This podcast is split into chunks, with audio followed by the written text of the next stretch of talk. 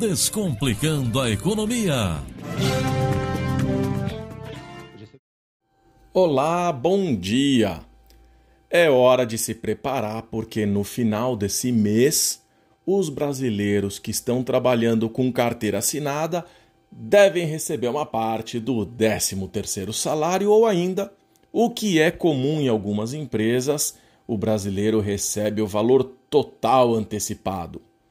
É um dinheiro que entra e que geralmente já tem destino. Muitos já contam com ele para as compras de Natal e de Ano Novo.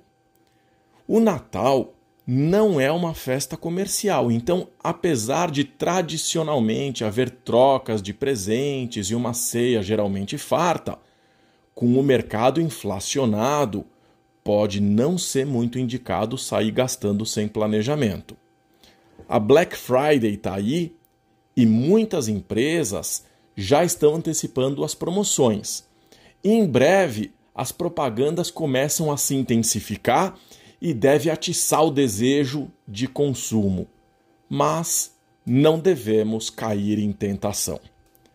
Esses dias eu vi uma piadinha na internet dizendo que se até o ano passado a Black Fraud, como a ação de descontos muitas vezes é conhecida, as promoções eram tudo pela metade do dobro, agora tem a compre pelo dobro do preço com 50% de cashback. Eu estou acompanhando os preços de alguns produtos e, de fato, eu já percebi que muitos preços começaram a subir.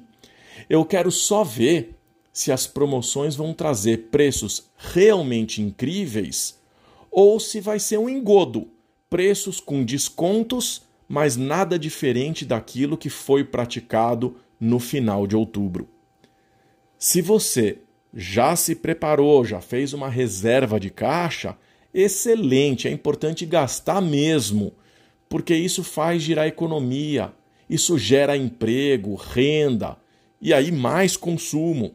No entanto, se você não se planejou financeiramente, se você ainda não verificou as suas dívidas do passado, as contas do presente, aquilo que está por vir, como por exemplo o IPVA, o IPTU, material escolar, a hora de se planejar é agora. Recomendo fortemente que você reúna as informações de todas as dívidas que você já assumiu. E vamos lembrar: dívida não é inadimplência, dívida é quando você assume o compromisso futuro de pagar por um crédito que tomou de terceiros agora. Então eu estou me referindo ao que você já gastou no crediário, no cartão de crédito, com cheque pré-datado, tudo aquilo que você comprou meses atrás e parcelou. E aí monta um fluxo de caixa. Quanto é que eu tenho que pagar nesse mês? Quanto eu devo pagar em dezembro, em janeiro? Depois disso, você deve reunir todos os compromissos futuros que você está assumindo no presente, como a conta de água, de energia, gás, aluguel, condomínio, enfim, as despesas que são correntes, cíclicas, aquelas que você precisa pagar todo mês. O ideal é que você coloque na conta também uma verba para aposentadoria e uma para as ocasiões que fogem ao seu controle.